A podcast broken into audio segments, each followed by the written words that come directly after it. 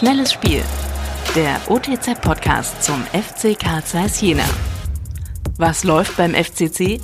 Tino Zippel, stellvertretender Chefredakteur der Ostthüringer Zeitung, hat sich beim FC Karl Zeiss Jena umgehört. Weihnachten ist die Zeit der Besinnung und des Rückblickes. Im Nachhinein betrachtet steht das erste Saisonspiel symbolisch für die Hinrunde. Ordentlich gespielt, doch mit viel Pech verloren. Ich selbst habe diese denkwürdige Partie verpasst.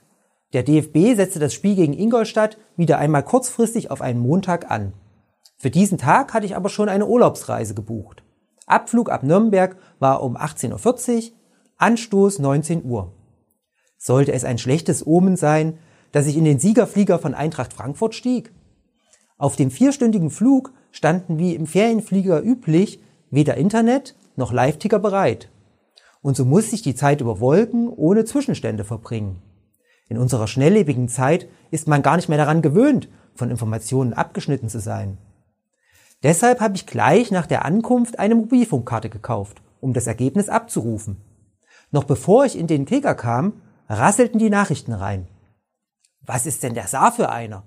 Tja, keine Ahnung. Was war passiert?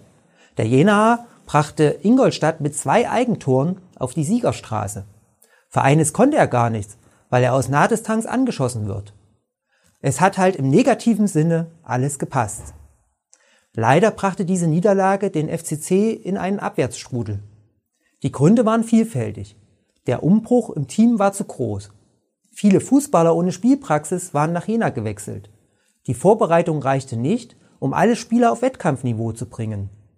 Das Beispiel Ole Käuper zeigt, dass nicht alle Fehleinkäufe waren, sondern einige erst im Vollbesitz der Kräfte auftauten. Lukas Kwasniok erlebte das als Trainer nicht mehr. Er scheiterte nicht zuletzt an seiner Idee des Ballbesitzfußballes. Er steuerte zu spät um. So wurde er vom auf Händen getragenen Retter zum Buhmann vieler Anhänger. Rico Schmidt trat ein schwieriges Erbe an. Ihm ist es gelungen, die Mannschaft zu stabilisieren. Inzwischen ist die Truppe reif für den Abstiegskampf. Ob es reicht? Die Hypothek von nur einem Punkt aus elf Spielen zum Auftakt ist sehr groß. Um etwas zu retten, braucht es die Bilanz eines Spitzenteams in der Rückrunde. In der Hinserie haben nur zwei Mannschaften mindestens 33 Punkte geholt. Doch unmöglich ist die Aufgabe nicht.